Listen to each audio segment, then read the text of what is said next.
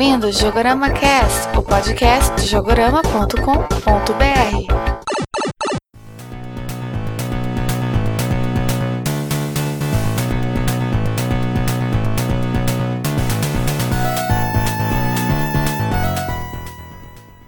Olá, ouvintes do Jogo Cast. Aqui é o Leandro Alves e esse programa vai ter tanta nostalgia que não vai caber num disquete de 5 um quarto. Aqui é o Alan Gamer, falou em videogame, é comigo mesmo, tenho game até no apelido. Aqui é o Dimitri Rocha, enquanto eu tiver DIR, eu não me perco. Então é isso aí, pessoal, estamos de volta em mais um programa sobre jogos de DOS. Imagino que muita gente aqui nunca deve ter usado o MS-DOS, mas vamos falar um pouquinho dos jogos de PC de antigamente. Muitos clássicos aí que marcaram a infância da gente e que vale a pena conhecer se você ainda não conhece. É, eles são pequenininhos, você faz o download, é bem rapidinho. Pode tentar, vale a pena. Vários deles foram relançados no Steam, né? Dá pra comprar e brincar de boa. Exato, sem muita dor de cabeça. Então beleza, vamos pra leitura de e-mails e a gente já volta.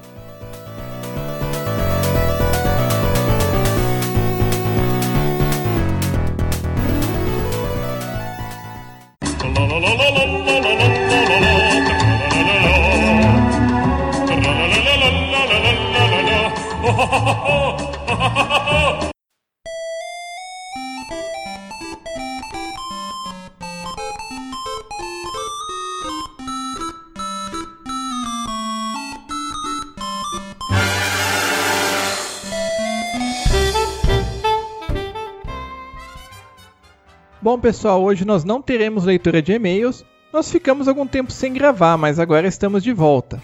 Por isso, não deixe de escrever pra gente para falar o que vocês acharam do retorno do jogo Cast e também para fazer críticas, dar sugestões. O seu e-mail é sempre muito bem-vindo. Então escreva para webmaster@jogorama.com.br. Por hoje era só isso que eu tinha para falar, então vamos voltar ao programa.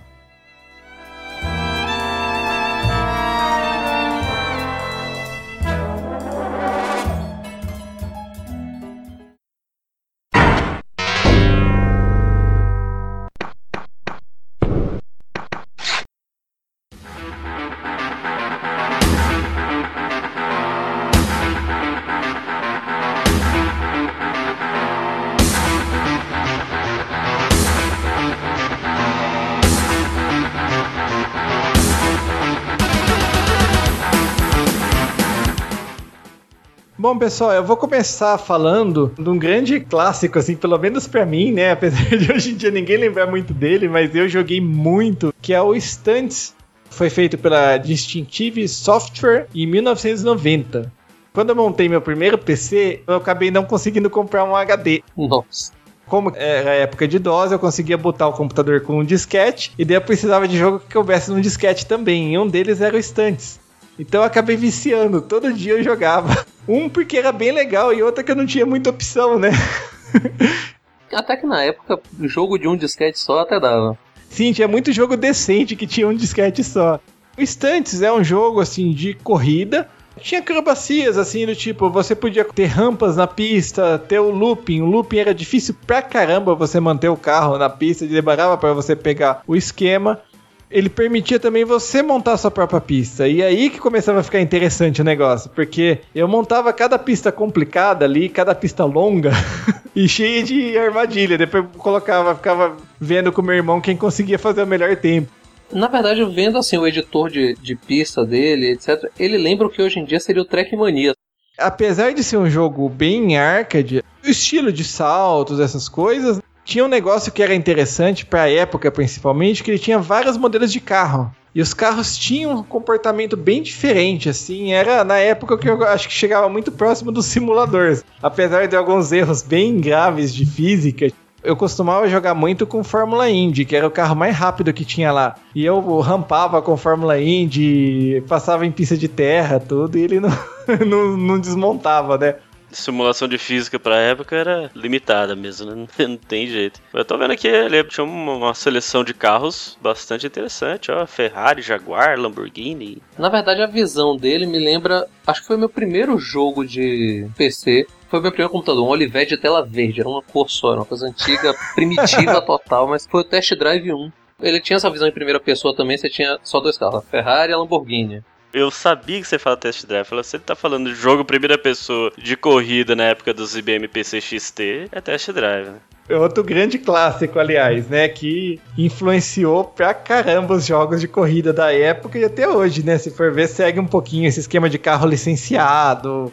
Com certeza. Eu tenho, inclusive, comprei na Steam também nessas promoções doidas, o Test Drive Unlimited 2, que tem esse negócio de carro licenciado. Acho que eu comprei também pela nostalgia. E é engraçado, né, que hoje em dia, assim, no caso do Test Drive, o Test Drive foi uma franquia muito importante, assim, na época dele. Depois ele sumiu. E beleza, esse Test Drive Unlimited é legal, tudo, mas não, não conseguiu fazer muito sucesso, né? Hoje em dia o pessoal lembra do Need for Speed, que surgiu depois tal, mas ninguém lembra do, do Test Drive. Coitado. Nesses instantes, quando você ia de, tipo, de Fórmula Indy para um carro normal, fazia essa diferença toda? Tipo, fazer um looping? Então, fazia, tá? Assim, faz tempo que eu não jogo, tá? Talvez hoje eu não ache tanto assim. Se você pegava, por exemplo, o Jeep, que tinha, não me recordo agora, acho que o Jeep era da Mercedes. Tinha uma certa dificuldade de fazer o looping. Se você não via embalado, você corria o risco de chegar num certo ponto o carro não ir mais. E o Fórmula Indy já era bem mais tranquilo de fazer.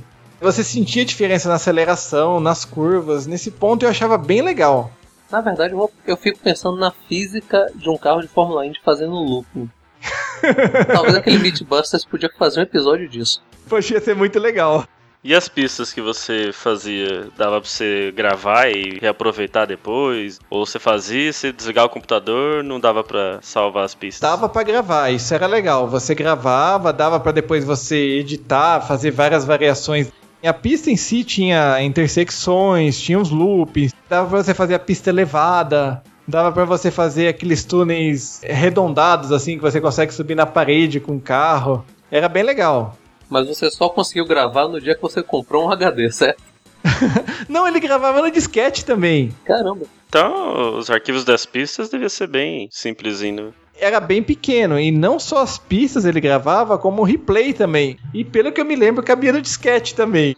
Não, mas se você for pensar que em tempos de jogos de 30 GB, 40 GB, o que o pessoal fazia com um simples disquete naquela época era mágico. Mas é mesmo. Hoje em dia é inconcebível assim um jogo conseguir ser tão pequeno. Nem um save você não, você não consegue, no, não é do mesmo tamanho. Outra coisa também que chamava atenção, apesar de ele não usar placa na época, essas coisas, ele era assim 3D com gráficos poligonais e tinha gráficos até decentes em relação à maioria dos jogos 3D da época, tá? Tinha as árvores no cenário, tinha placa de trânsito, se você batia a placa espatifava, era bem decente.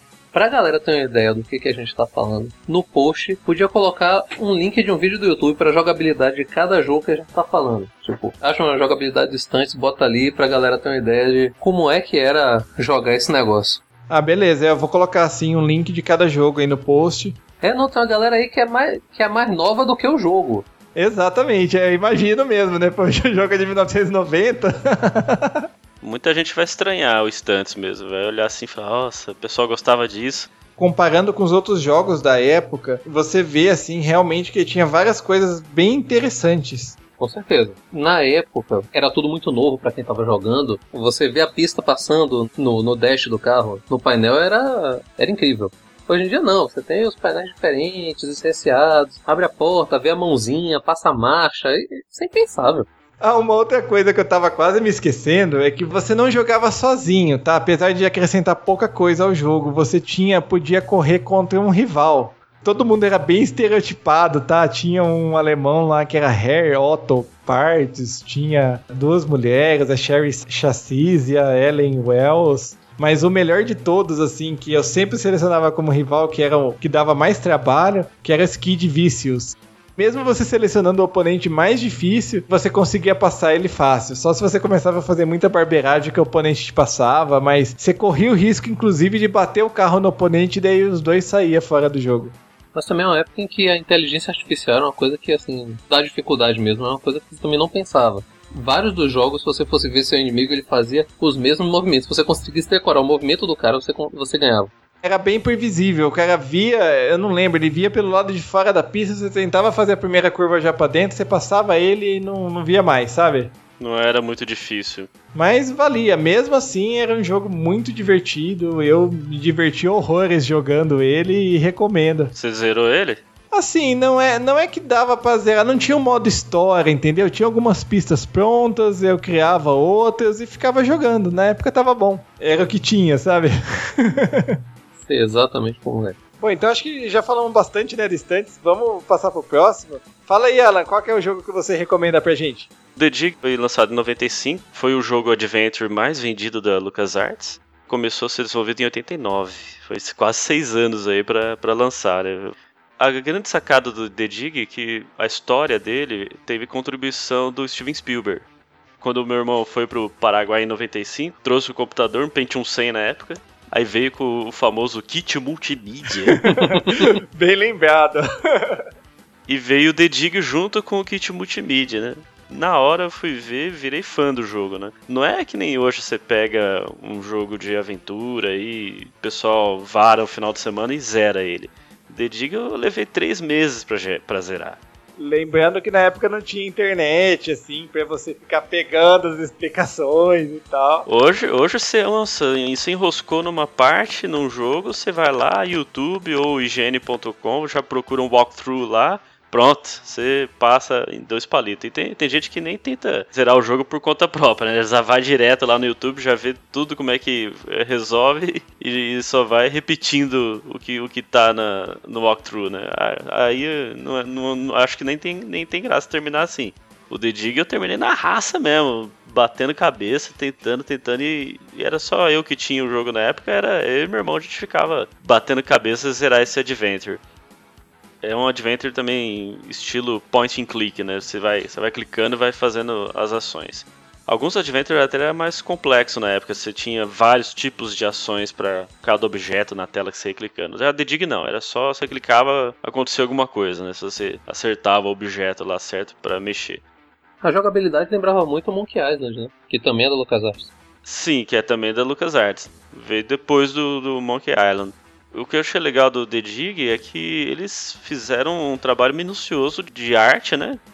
Direção artística do jogo foi muito interessante para a época, até eh, os cenários dos jogos.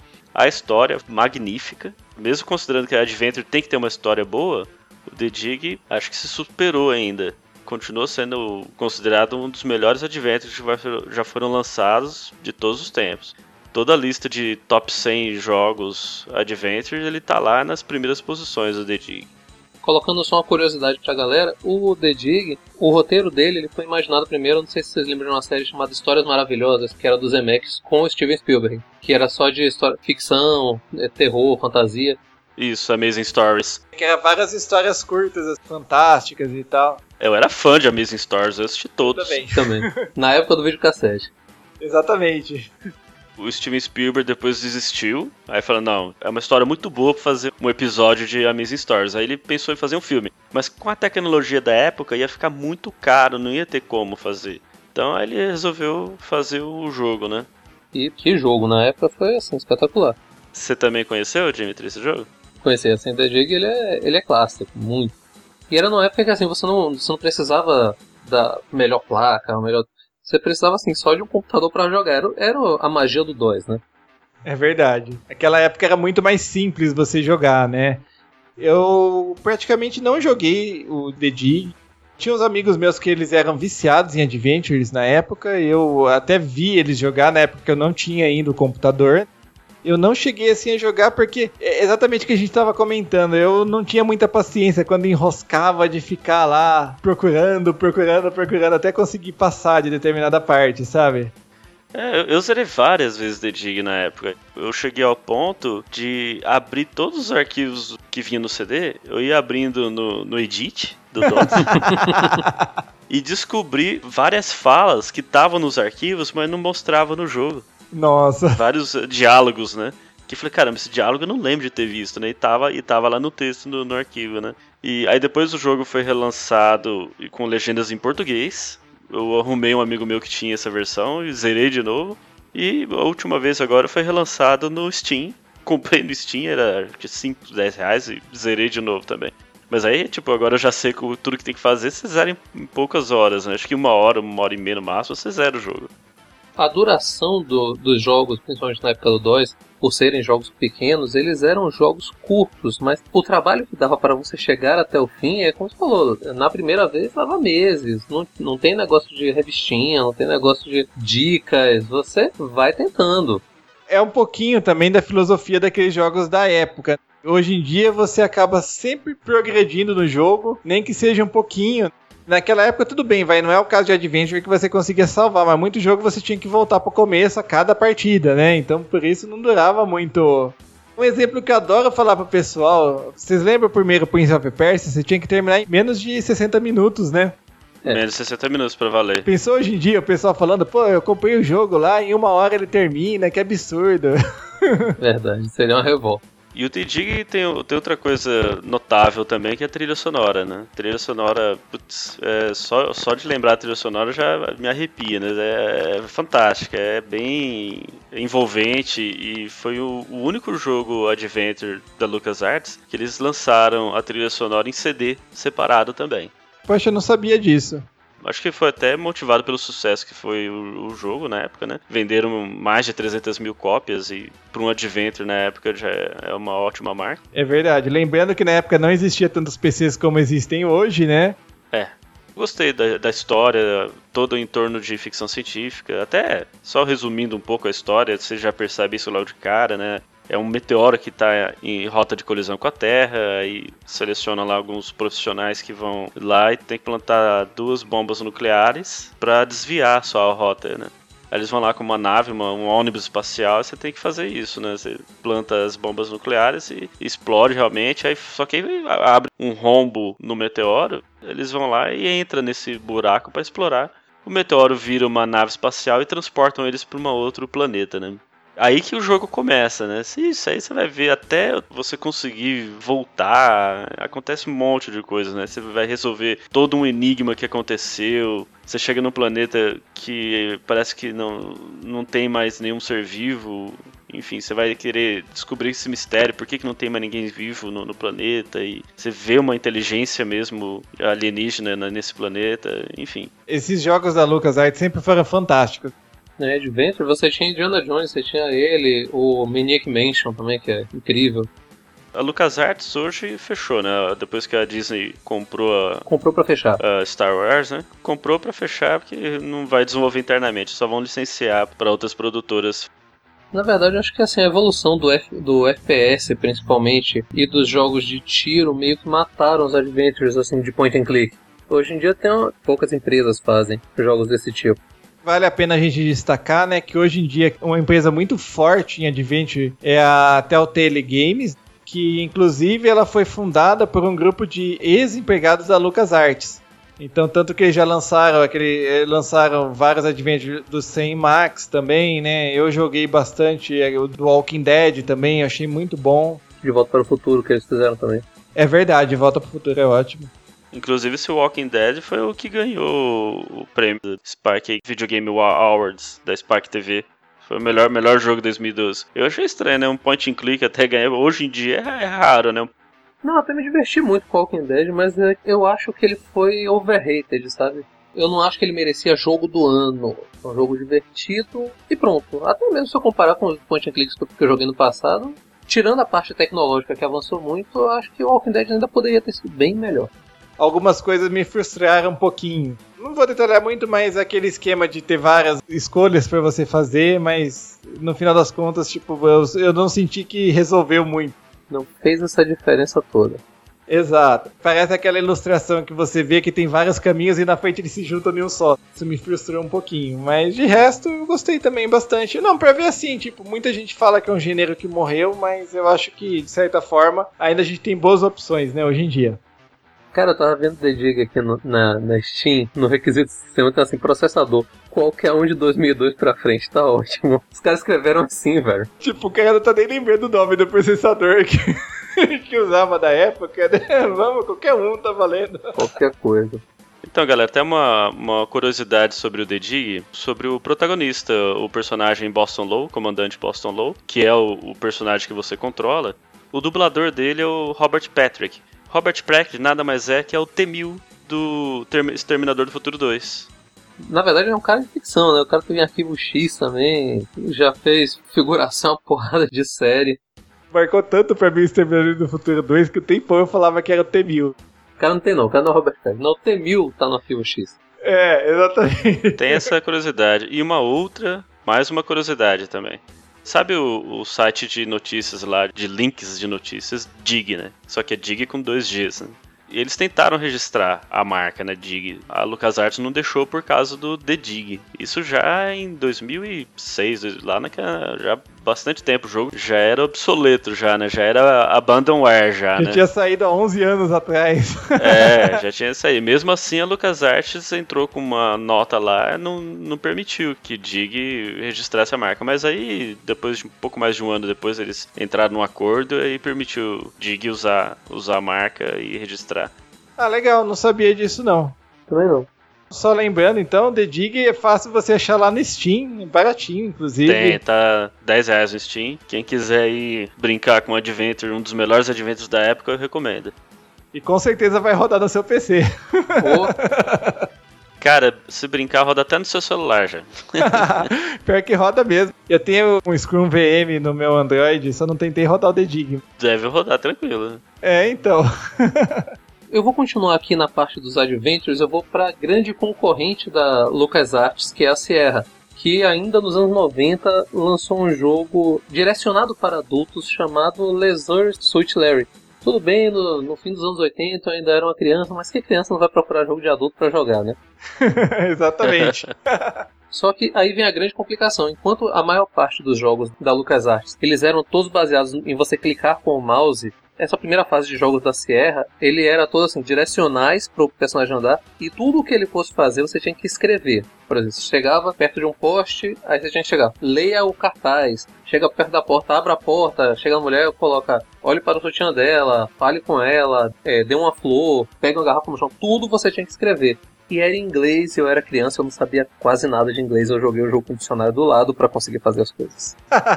eu tinha esse mesmo problema, tá? Eu não conseguia fazer quase nada. Pra começar, que não era muito acostumado com um jogo do tipo, e também que meu inglês era horrível. Só explicando um pouquinho o que, que era Suit Larry. Era um adventure, point and click, como várias na época, mas a, diferença, a grande diferença dele era o objetivo, né? Porque o Larry saía à noite para pegar mulher, né? Era esse o objetivo do jogo. Por um jogo na época, era extremamente desenvolvido. Ele tem vários finais. O personagem pode simplesmente conseguir dinheiro para pagar uma prostituta, ele pode conseguir um anel de brilhante para casar com a outra mulher que tem no, em outra parte do jogo. Não que ele se dê bem em nenhuma dessas partes. Porque, por exemplo, se você vai na prostituta e não manda ele colocar uma camisinha, ele pega o doença veneno e morre. E morre na hora, né? Nossa. Se ele pega um anel e casa com a mulher, mostra ele casando, você quer quando chega na lua de mel, ela rouba a carteira dele e sai correndo.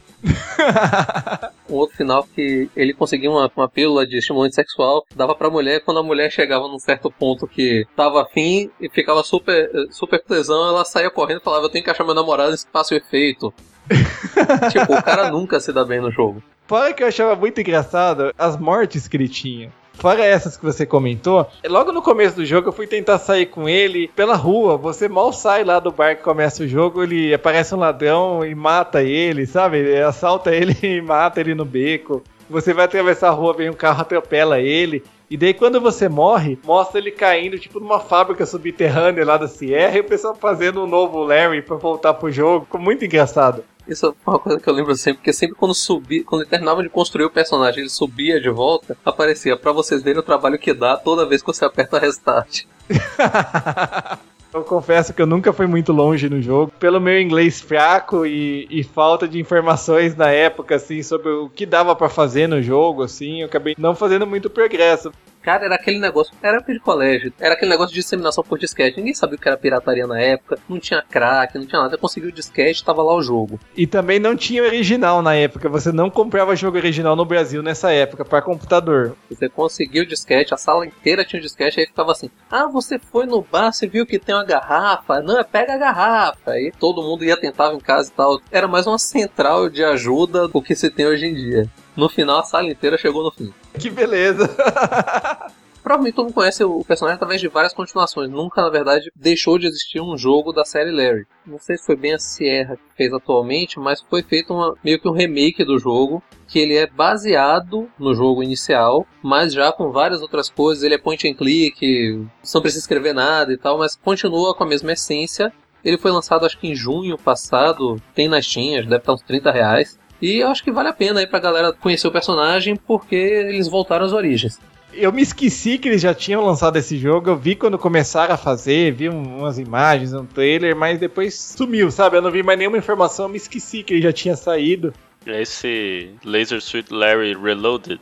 Tá aqui no Steam, 35 reais, tem pra Windows, Mac, Linux, todo mundo pode jogar. Tem até um minigame de Angry Birds com o Larry sendo jogado na catapulta lá. Mas é muito legal, assim, o Larry se dá muito mal o jogo inteiro. Vou colocar um vídeo aqui, uma coletânea de todas as mortes que o Larry tem no jogo, no jogo clássico. O jogo novo, eu não sei se ainda se já fizeram algum vídeo do tipo. É um personagem que o objetivo é você sair pegando mulheres adoidado, mas ele, é, ele foi desenhado para ser a antítese do, do, símbolo sexual, né? Porque ele não tem nada de atraente, o cara, né? o Larry parece o tiozão da Suquita. Muito tempo antes de inventar o tio da Suquita, ele já tava lá, ó, era pioneiro. Agora, não sei se vocês se lembram, nessa época, assim, os jogos já começaram a ter alguma proteção contra pirataria. Que o Larry tinha uma proteção muito bizarra, que eles faziam algumas perguntas que, em teoria, só quem tivesse 18 anos conseguiria jogar. Cara, isso era um inferno. Toda vez que ia jogar o jogo, tinha essas perguntas e não tem, não tem Google para você saber o que, é que os caras estavam falando. Eram perguntas que só pessoas com mais de 21 saberiam. Tinha pergunta de política, pergunta de anatomia feminina e tal. E como eu não sabia inglês, nem estava falando. Acho que era ABCD ou ABCDE. Eu sempre ia chutando. Uma hora eu conseguia jogar. Mas é mesmo. Esses tempos atrás eu fui tentar jogar novamente e essas perguntas, assim, salvo uma ou outra, continuam fazendo a menor menor sentido para mim, porque pergunta de político daquela época, sabe? Coisa assim. Não ajudou muito, mesmo meu, meu inglês tendo melhorado muito daquela época pra cá. Eu até entendo a pergunta, mas não faço ideia do que, que ele tá falando. Mas hoje, pelo menos, você tem São Google aí pra te ajudar. Exatamente. Eu tava naquele esquema de, do desafio. Eu falava, ah, antes, quando eu era criança, eu conseguia entrar sem usar Google, vou conseguir entrar agora de, sem Google novamente. E como isso funcionou para você? Deu certo, bati um pouco a cabeça, mas deu certo.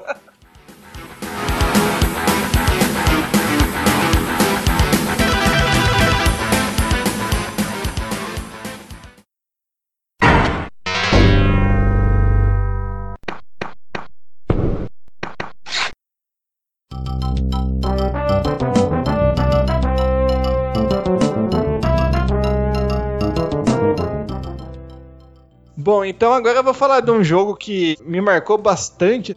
Eu sei que não foi o primeiro FPS, mas foi um dos pioneiros, assim, que fez o gênero ficar popular, que foi o Doom.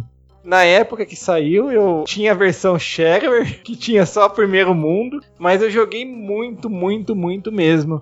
Terminei primeiro essa versão, depois consegui a versão completa, terminei todas as fases, abri tudo que era possível em todos os mapas. A história do jogo é bem bizarra, assim, né? Que ele se passa em Marte e o pessoal tá fazendo umas experiências com portais dimensionais, uma coisa assim. Daí uma das luas de Marte desaparece e eles descobrem que eles abriram um portal pro inferno e as criaturas infernais saem de lá e tocam terror lá na sua base. É engraçado como muito das histórias dos jogos na época do 2 elas vinham escritas ou na tela, era muito escrito, não tinha cutscene na época. Então eu vinha no manual do jogo ou vinha no início do jogo por escrito. Eu realmente não lembro de nunca ter visto a história de Doom 1. Quando eu jogava Doom era só aquele negócio. Ah, meu Deus, o jogo tira primeira pessoa, vai em frente e sai atirando. Corta tudo e vamos pra mandar bala logo. a primeira vez que eu vi a história foi no. junto com o jogo, assim, na versão Sharer, vinha um arquivinho TXT, assim, e num dos arquivinhos vinha a história do jogo. Foi aí que eu fiquei sabendo, entendeu? Mas realmente não aparecia, assim, não tinha nenhuma cutscene no começo, nenhuma tela, nada. Já começava já no jogo, assim, com a, com a arminha, com soldados já de costa para você, já perto para você atirar neles, e era isso. O Doom era da de software também, né? Mas não foi o primeiro FPS, né? O primeiro foi o Wolfenstein 3D, né? Isso. Na verdade, eu tinha uma, uma certa birra em jogar o Doom, o primeiro Doom, Eu sempre ficava pensando, nossa, eles estão copiando o Wolfenstein. Eu, eu, eu era fã de Wolfenstein na época. e depois você descobriu que era da mesma empresa, era a mesma pessoa. É, eu falei, ah, besteira, deixa eu jogar esse negócio. Não, tanto que no Doom 2 tem uma fase do Wolfenstein, né, escondida. É. No Doom 3, o Doom 3 ele é meio que um remake do primeiro, porque ele conta toda a história mesmo, de ter lá, abrir o portal pro inferno. Se, se você for perceber, a história de Doom 3 é a do primeiro jogo. Mas é mesmo. Uma pena que não ficou tão divertido. Doom 3, ele tem um gráfico muito bom, pra época, inclusive, não tinha nada tão bom quanto ele, né? Assim, foi revolucionário. Eu troquei de PC na época por causa do Doom 3. Somos dois. É.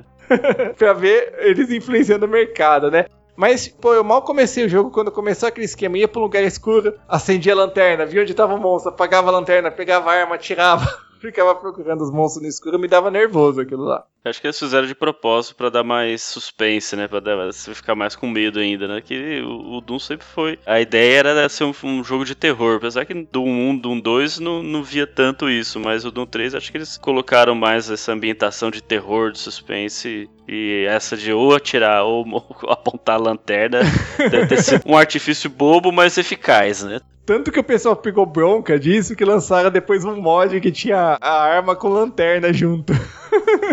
Não foi um mod oficial, não? Achei que era. Não, não era oficial, não. Mas assim, voltando pro primeiro Doom, o que eu achava legal nele, assim, ele era um jogo mais de ação, né? Apesar do tema de terror e todo clima sinistro e tudo, ele acabava sendo um jogo mais de ação. Mas ele também tinha uma certa estratégia. Tinha vários macetezinhos assim que facilitava muito a sua vida. Por exemplo, se você entrava numa sala cheia de inimigo, você podia chegar, dar um tiro em um inimigo e sair de perto. Ele, o inimigo quando ele recebia um tiro, ele tendia a atacar quem estava mais perto dele, mesmo que fosse outro inimigo. Então eu já peguei uma sala lotada, devia ter uns 30 inimigos, dei um tiro, saí de lá, fechei a porta, quando eu abri de novo, todo mundo morto. Essa eu não conhecia. Eu joguei isso muitas vezes e nunca tentei dessa forma. É muito bom, é muito eficiente isso daí. Eu descobri meio que por acaso, um dia eu vi, eu falei, olha só, um inimigo ataca o outro, né? Vou ver se eu consigo usar isso a meu favor. Agora, uma outra coisa marcante também no Doom é que ele foi o primeiro jogo a ter uma motosserra.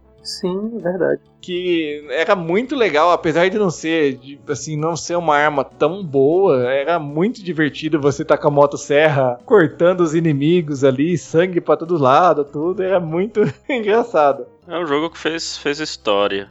Pra galera que tá querendo voltar ao passado também, estão aí na Steam tem também, nove reais, jogue Doom e você vai ver como os, os FPS avançaram, velho. Se você vê os personagens, os objetos né, que você atira, os inimigos, eles não são polígonos, né? É, são tudo pixels, tudo textura estourada que eles ficam só girando a textura. Se você prestar atenção, ele não é um objeto detalhado, é, é textura que fica girando. Ele não era um jogo 3D. 3D é só o cenário. Os monstros, os objetos, não. Era só era uma, uma textura e conforme você virava, eles, a textura ficava virando também. Na verdade, eles trocavam as texturas, né? Então, era estranho, né? Até.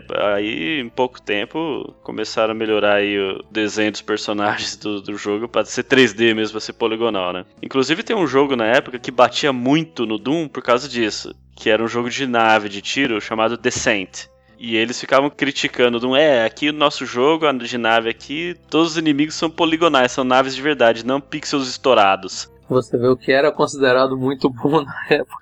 Porque aí o, o, o, efeito de ser uma textura de baixa resolução, que você vê o inimigo de uma distância, ele. Opa, tá uma definição boa. Você vai chegando perto do inimigo, eles só vão dando zoom e vai pixelando, né? Vai ficando todo estourado. Quando é um objeto 3D que nem o jogo decente, que é todo poligonal, mais bonitinho, não, já não, não acontece isso. Né? mesmo na época, assim, a gente achando o jogo legal, tudo, isso era uma coisa que chamava a atenção de maneira negativa, que ele ficava esses pixels estouradões. Na época, como que não tinha nenhum jogo em. É, assim, até tinha, tinha Wolfenstein, mas era muito raro você ver um jogo em primeira pessoa. Então você acabava relevando, né? Você falava, ah, é legal mesmo assim. Pixel estourado, Doom não é nada. Quem jogar o Wolfenstein vai ver o que é pixel estourado. O Wolfenstein é bem, bem estouradão mesmo. Tanto para você ter ideia, assim, eu lembro que o Wolfenstein rodava em 386. O Doom não, o Doom precisava de um 486, né? Precisava de um hardware muito mais moderno. pra você ver. E é uma pena que vocês sabiam que o Doom 4 foi adiado e não tem mais data pra sair, né? Isso é uma pena. Por outro lado, eu fico pensando, depois do que fizeram com o Doom 3, fizeram um reboot, o Wolfenstein tá indo pro terceiro reboot agora. Eu fico preocupado que rumo que eles dariam pra história, sabe? Não, mas tem história pra contar. Caiu o inferno em marcha, leva o inferno pra terra, tem inferno pra todo lado. Maravilha, tem jogo pra fazer. Mas é mesmo. O jogo já tinha sido voltado para projeto, né? Chegaram até a fazer algumas. Tava em estágio até razoavelmente avançado, coisa de um, acho que um ano, um ano e meio de desenvolvimento. Só que eles estavam usando boa parte do engine do Rage, que eu tenho Rage, jogo de tiro também, achei muito bom também da, da id Software, foi a, a volta da id Software nos FPS aí, que eles ficaram anos, acho que 6, 7 anos sem lançarem um jogo de tiro e, e, voltaram com o Rage. Só que o Rage não teve o sucesso esperado, né? Nem nos consoles e nem no PC. Eles não chegaram a falar de fracasso, mas por causa de que não ter tido o sucesso que eles queriam, acabaram colocando no forno de novo o Doom 4. Uma pena. O, o Rage foi esquisito, que assim, eu até eu até comprei e não joguei ainda. Eles demoraram para lançar, demoraram, demoraram, e depois que lançou, sumiu. Eu nunca vi ninguém jogando, ninguém comentando sobre ele. Eu joguei a demo do Rage no 360, eu comprei pela Steam, infelizmente ainda não consegui jogar, eu joguei, joguei até bastante até. O jogo não é, não é ruim. É eu acho que a forma que eles queriam vender o jogo era como se fosse um RPG ação, alguma coisa assim, que, que acabou não colando. Como o jogo é da Bethesda, eu achei que eles tentaram fazer um Fallout 3 para quem quer um jogo de tiro. É, é bem isso aí mesmo. E assim, tá recomendadíssimo quem quiser jogar Fallout 3, jogue antes de Rage. Excelente RPG. Mas eu vou jogar Rage, não tá lá na Steam, eu vou instalar e vou jogar um dia. Mesma coisa aqui. Devo estar em 20% do jogo mais ou menos, e mas enrosquei numa parte lá que é muito difícil. Acabei parando um pouco também. O meu negócio é jogo de luta, né? É, agora, pega FPS, eu só fico na campanha, né? Porque multiplayer não dura 2, 3 segundos, já, já era. Esse é um tema do FPS que até renderia um cast, multiplayer ou single player, porque eu também eu não suporto o mundo, o mundo multiplayer de jogo de tiro. É muito camper, é muita gente, ah, você é noob isso, noob aquilo, tudo bem. É, e você descobre quem não joga, não joga multiplayer? Eu não jogo multiplayer.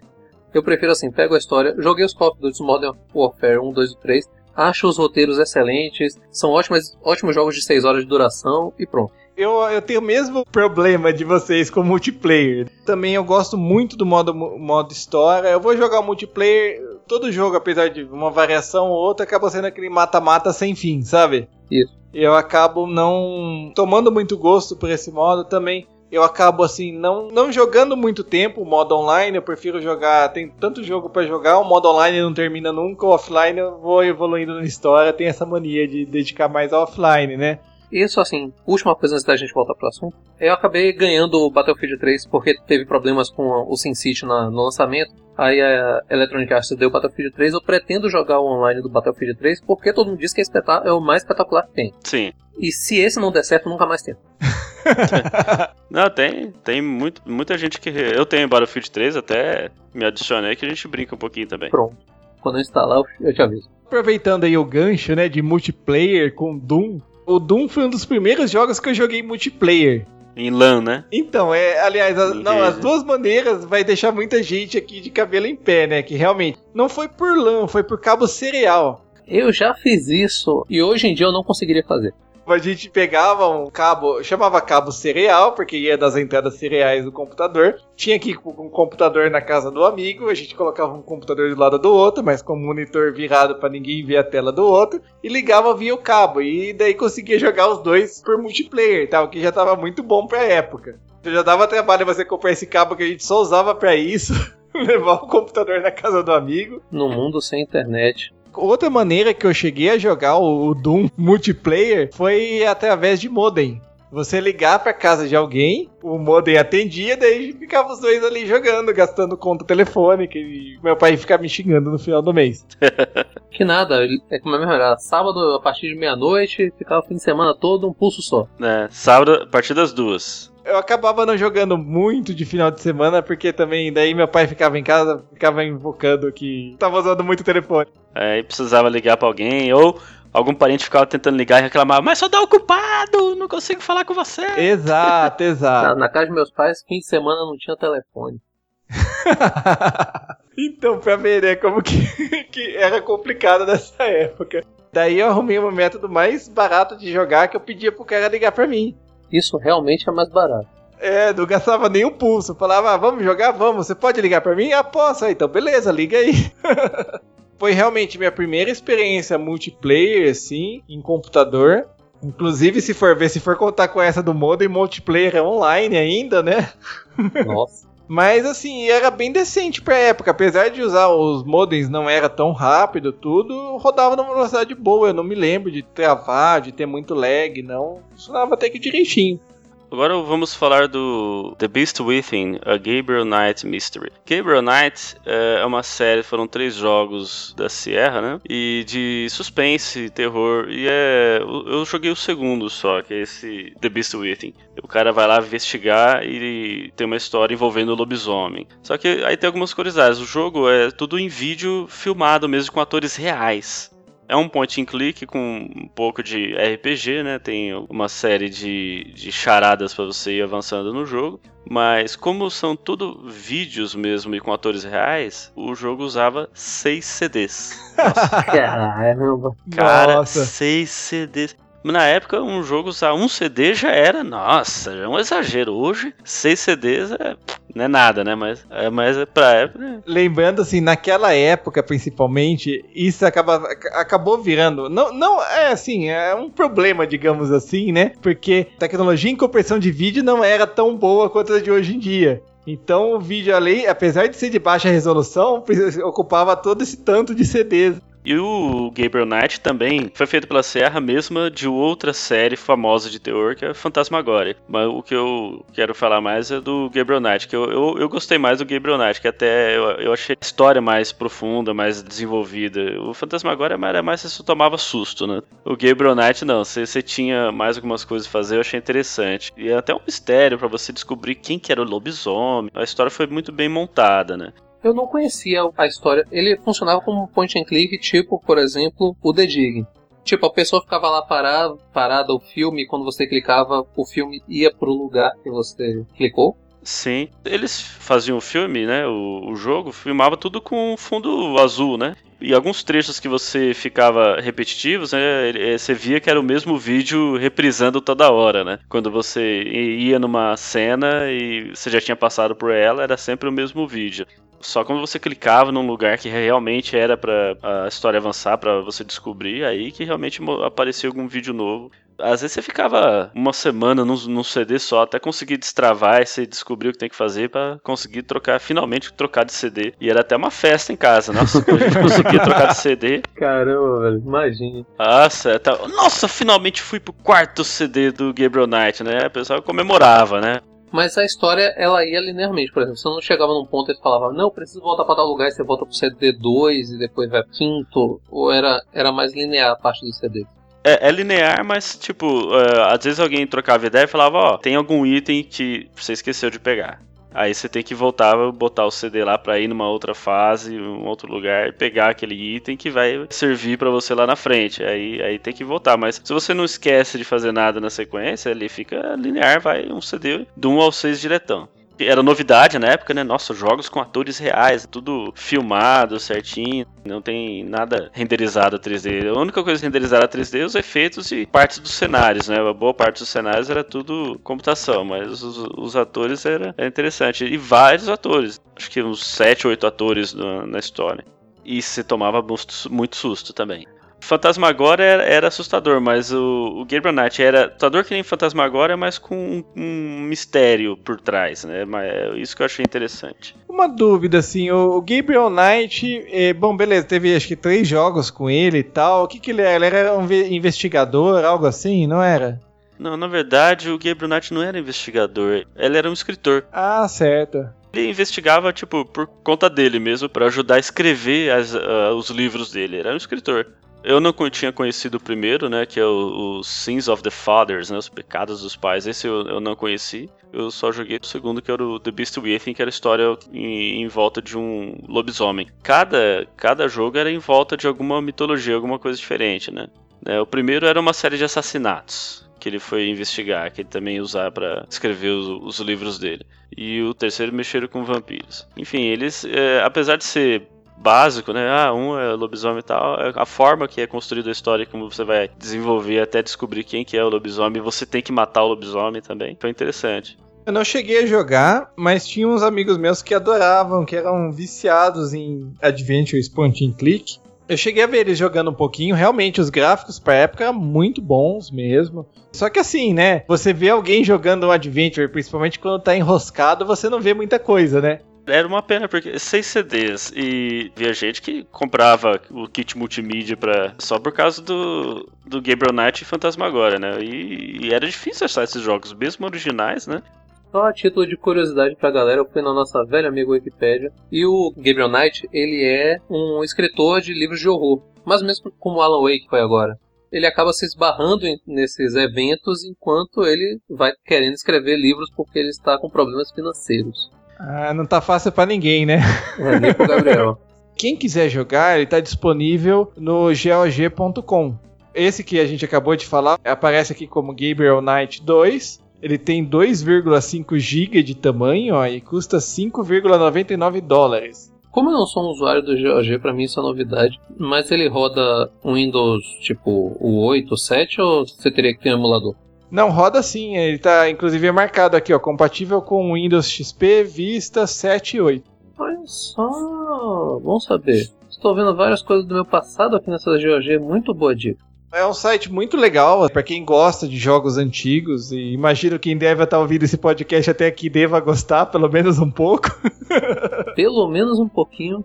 Ou pelo menos tá com muita preguiça de desligar. É, não, ó, você que tá no trânsito, tá aí, engarrafado, continua ouvindo, fica com a gente que você vai gostar.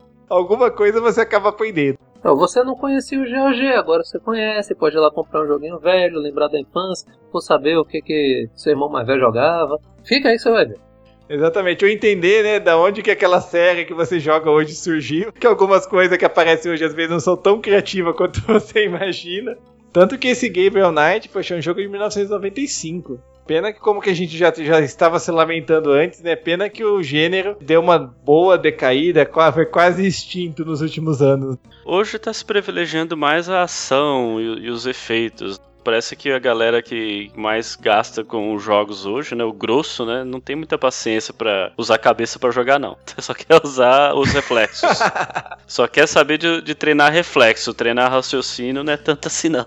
É verdade. Vamos passar pro próximo? Vamos lá, agora é minha vez. Eu vou trazer um dos jogos mais simples e mais complexos que eu joguei nos anos 80. Nossa, faz tempo. O nome dele é SimCity. É muito conhecido da maior parte da galera, mas ele veio como um jogo ultra rudimentar.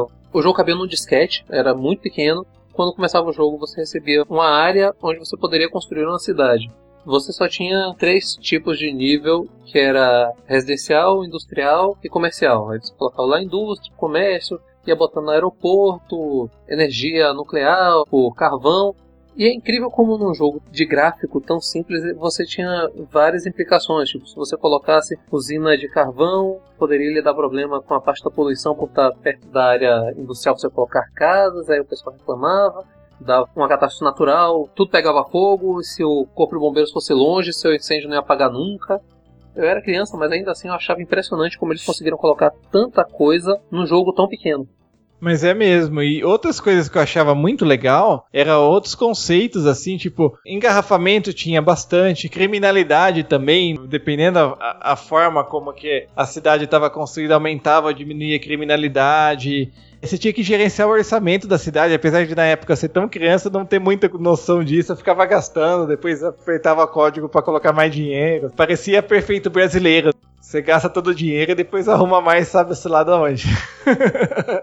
eu tinha duas versões para jogar. Ou eu jogava na versão cheat, eu colocava dinheiro infinito, aí a cidade era espetacular, desenvolvia para todo lado, era lindo, maravilhoso. Ou eu jogava no normal e geralmente minha cidade ia pro buraco. Porque eu, eu não entendia nada de administração, eu botava um monte de casa, queria botar comércio, tava nem pra indústria, porque eu queria mais que todo mundo fosse comprar as coisas, e nunca dava certo.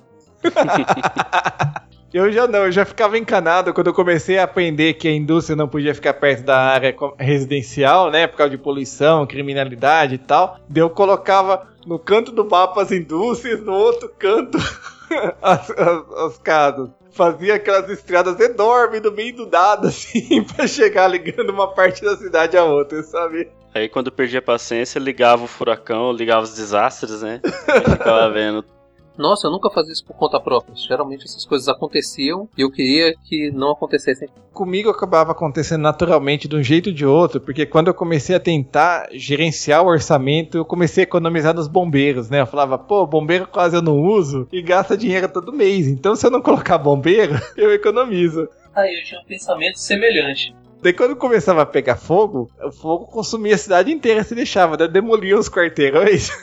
em volta do incêndio e o fogo ficava contido. Olha que solução mais mirabolante, né? Mas funcionava. Acho que você, como prefeito de uma cidade real, podia tentar isso. Deixa uma equipe de demolição de prontidão e quando tá lá, eles vão lá, demolem um quarteirão e tá beleza. Uma coisa que eu achava legal nesse Sin City, ele tinha dois modos, né? Um modo que você construía à vontade, né? Apesar de ter um orçamento, começava acho que em 1900, né? E isso, ia avançando ano a ano. Apesar de nesse primeiro jogo não mudar em nada da tecnologia, pelo que eu me lembro, né? Não, mudava, mudava absolutamente nada. Era só para contar o tempo, porque quando virava o ano você tinha que pagar várias contas, e aí seu dinheiro ia pro zero ou ia pra menos 15. Era só para isso que servia o tempo, pra te tirar o dinheiro. Eu não entendia porque que o dinheiro ficava negativo, depois que eu fui pegando a ideia que era orçamento. E tinha um outro modo também, que era o modo cenário, que eu achava bem legal, que ele tinha uma cidade já pronta, com um determinado problema, ele propunha, sei lá, 10 anos para você resolver aquele problema. Mas nunca, tem, nunca na época consegui jogar direito. Não, nem eu. Pra mim era começar uma cidade do zero. Se eu pegasse já pronto, eu sabia que ia chegar um furacão, ia ter um incêndio.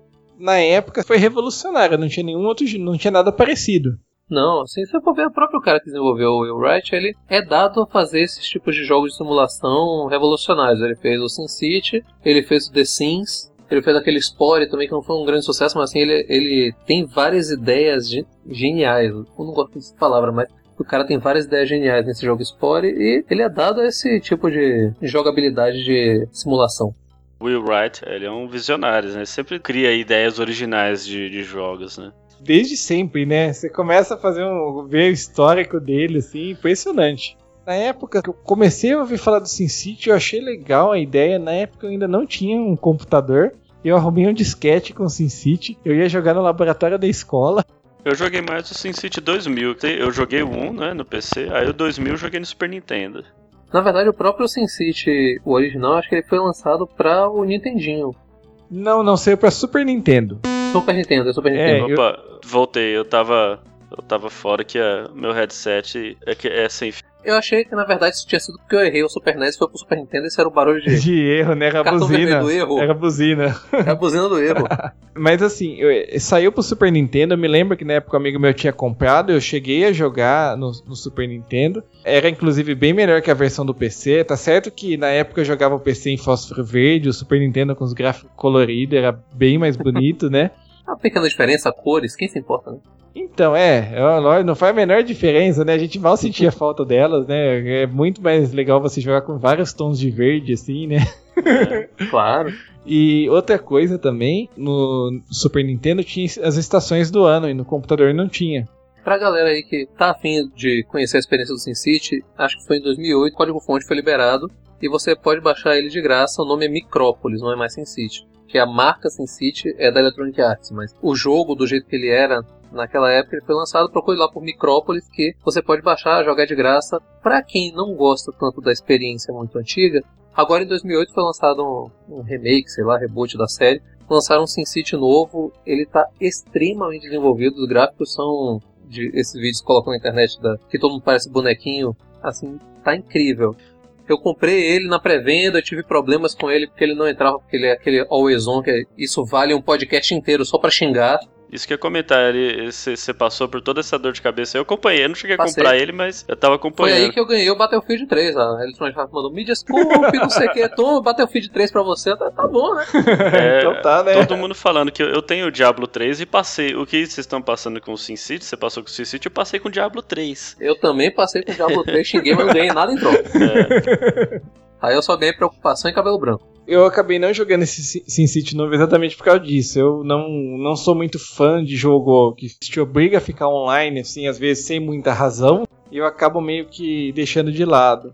Mas agora que passou o hype, a Electronic Arts já está desenvolvendo uma versão offline do, desse mesmo SimCity. Agora não precisa mais, né? Todo mundo já jogou quem queria jogar, já pirateou quem queria piratear, então eles vão lançar um offline para só pra quem quer jogar mesmo. Mas vai, tá valendo a pena esse novo SimCity, cara? O que você acha? Se você gosta do estilo de jogabilidade de SimCity, vale. Vale bastante, e apesar do Always On ser, um, ser uma coisa bizarra, a parte multiplayer dele, se você tiver um amigo, quiser entrar num, numa região, é interessante porque as cidades elas interagem. Tipo, se seu amigo faz uma cidade poluída, bizarra, ela vai influenciar na sua, nos seus recursos naturais. Se a cidade dele é de turismo, você pode mandar as pessoas da sua cidade para a cidade dele.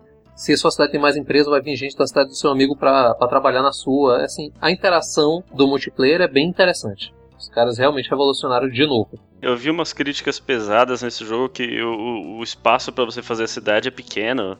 Ele é um espaço pequeno. Se você comparar com o SimCity 1, então é um espaço minúsculo. Se você for comparar com o clássico. Mas ainda assim não, não atrapalha em nada a diversão. É um jogo que vale muito a pena para quem gosta desse tipo de jogabilidade. Agora é uma jogabilidade muito diferente. Quem está acostumado com, com Adventure, quem está acostumado com jogo de tiro, quem está acostumado com The Sims, não é a mesma coisa, é um outro tipo de jogo. É um jogo mais administrativo. Sempre gostei de SimCity, acho que eu vou pegar. Só se for esperar alguma promoção aí no, no Origin, né? Vou ver se eu pego de novo. Por falar nisso, se você é uma pessoa que está interessada em jogos de DOS, pegar um joguinho antigo que vai lá na Steam ou na, nessa GOG.com, procure também XCOM, outro jogo antigo que vale a dica, também de DOS. Bom, para quem quiser conhecer esses jogos que a gente comentou, né, muitos deles, provavelmente se você for tentar rodar direto no Windows, eles não vão rodar direito, ou vão ficar lento, esquisito, vão dar algum erro. Existem algumas maneiras de tornar eles compatíveis com os, as versões mais novas aí do Windows assim, se você comprar um jogo na, na Steam ou no GOG.com, ele já vai vir configurado, bonitinho tal. Mas agora, se você resgatar algum jogo antigo de um disquete, de um CD, seja lá onde você arrumar, você vai precisar de algum programa que faça ele ficar compatível com essas versões mais novas do Windows. Uma boa opção é o DOSBox, que é um emulador de DOS, ele consegue rodar boa parte dos jogos assim numa velocidade ótima, boa compatibilidade, inclusive emula o hardware da época, como as placas de som, foi até engraçado porque o Instantes eu jogava, na época não tinha uma placa de som decente, que, não, que era compatível com o jogo. E só depois, quando eu fui jogar pelo DOSBox, que eu descobri que a música do jogo, que tinha música no jogo. Nossa. Em casa não, não tocava, porque ele precisava de uma placa Adelib, se eu não me engano, e minha placa era Sound Blaster, então não, não funcionava. Deve ser um, uma trilha MIDI, né? Assim, é, isso é, sem dúvida, mas assim, melhorou 200% do que eu lembrava da época, entendeu? Ainda parece que eu jogava em monitor monocromático no começo. Você consegue emular, inclusive, aquelas placas EGA, Hércules, relativamente fácil de usar, é bem tranquilo. Eu vou colocar o link aí, vou colocar um tutorialzinho. Uma outra opção é o Scrum VM, serve apenas para os adventures da LucasArts. Ele até roda alguns adventures que não são da LucasArts, mas é, ele tem uma lista de jogos que ele é compatível. Mas ele é mais fácil de usar que o DOSBox, inclusive, mas é mais limitado. Algum de vocês já usou aqui, algum deles? Não. Não, não usei nenhum dos dois. Mas é bom saber porque, de certa forma, tem alguns jogos que são fáceis de achar. Os jogos da LucasArts no Steam usam um desses dois aí. Eu não lembro se é o DOSBox ou o Screw VM. Já embutido, você nem percebe que tá rodando. Eu não me recordo dos LucasArts, mas eu uma vez eu comprei o Doom pelo Steam e ele usava o DOSBox. Eu inventei assim de dar uma fuçada no diretório para ver como que ele fazia, né? Que eu falei, poxa, o Doom de DOS, pelo que eu sei, não roda bem no Windows. Esse daqui rodou legalzinho, né? Eu fui ver, ele vinha com DOSBox junto e um scriptzinho que já lançava o DOSBox. The Dig é o Scrum VM. Então todos do, da LucasArts é, é o Scrum que vem, vem embutido também. Eu até achei curioso também, fui ver. Né? Dá pra notar que ele abre o Scrum primeiro, depois já abre o jogo rapidinho.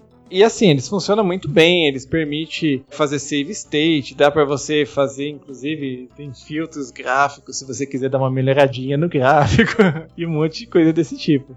Bom, é uma boa pra galera, até porque eu tava dando uma olhada no GOG.com, vários dos jogos. Primeiro uma dica, vai lá no Gabriel Knight e veja os jogos relacionados. Tem muito point and click de terror, com várias histórias legais, mas alguns deles eles só são para quem tem dois ou Windows 95 ou 98 no máximo Vista. Não vai rodar no seu Windows 7 nem no 8, mas com o DOSBox você pode dar um jeito de conseguir jogar. Tem muita história boa lá por um preço bem baixo. E de certa forma, assim, uma maneira simples, às vezes, de você ter acesso, né? De você conhecer vários jogos antigos, você que tem curiosidade de ver como que algumas séries começaram, ou mesmo de conhecer um pouquinho da história dos jogos aí, acaba sendo uma oportunidade boa, né? Usar o DOSBox aí brincar um pouquinho com esses jogos antigos. São pequenininhos, não, não costuma dar muito trabalho para rodar. Você acha às vezes algum tutorial específico explicando algum jogo mais complicado, tudo. Eu uso o DOSBox há muito tempo e recomendo. Eu acompanhei o projeto assim desde a época que ele não rodava quase nada assim de interessante e uso até hoje. Eu vou colocar os links aí no, no post para quem quiser fazer o download.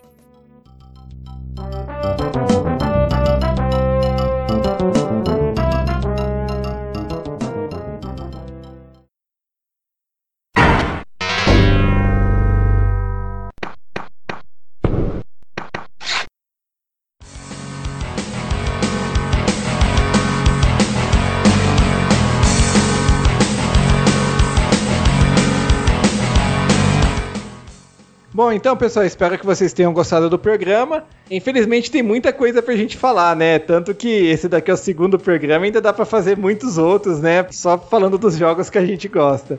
São muitos jogos. Muita coisa interessante pra falar, né? Pena que não dá pra fazer num programa só, né? A gente tem que dar uma dividida aí. Mas vamos aproveitar, né? Vamos fazer o nosso momento jabá. Alan, fala um pouquinho aí da onde você é, o que você faz aí pela internet. É, eu sou o Alan Gamer, conhecido mais a, da comunidade Street Fighter.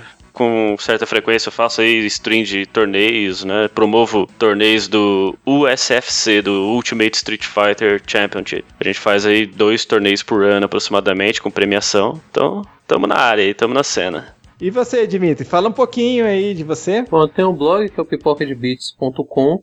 Tá aí o link no post, vocês podem dar uma visitada. Lá você pode ver coisas sobre curiosidades, cinema, games, o que der na telha, ou que você vai ver um dia no Fantástico, mas ainda tá para chegar. é verdade. É, e até fazendo propaganda, até não, não falei, né? É o, o site nosso é o sfctv.com. Ah, beleza. Vai estar o link aí embaixo também.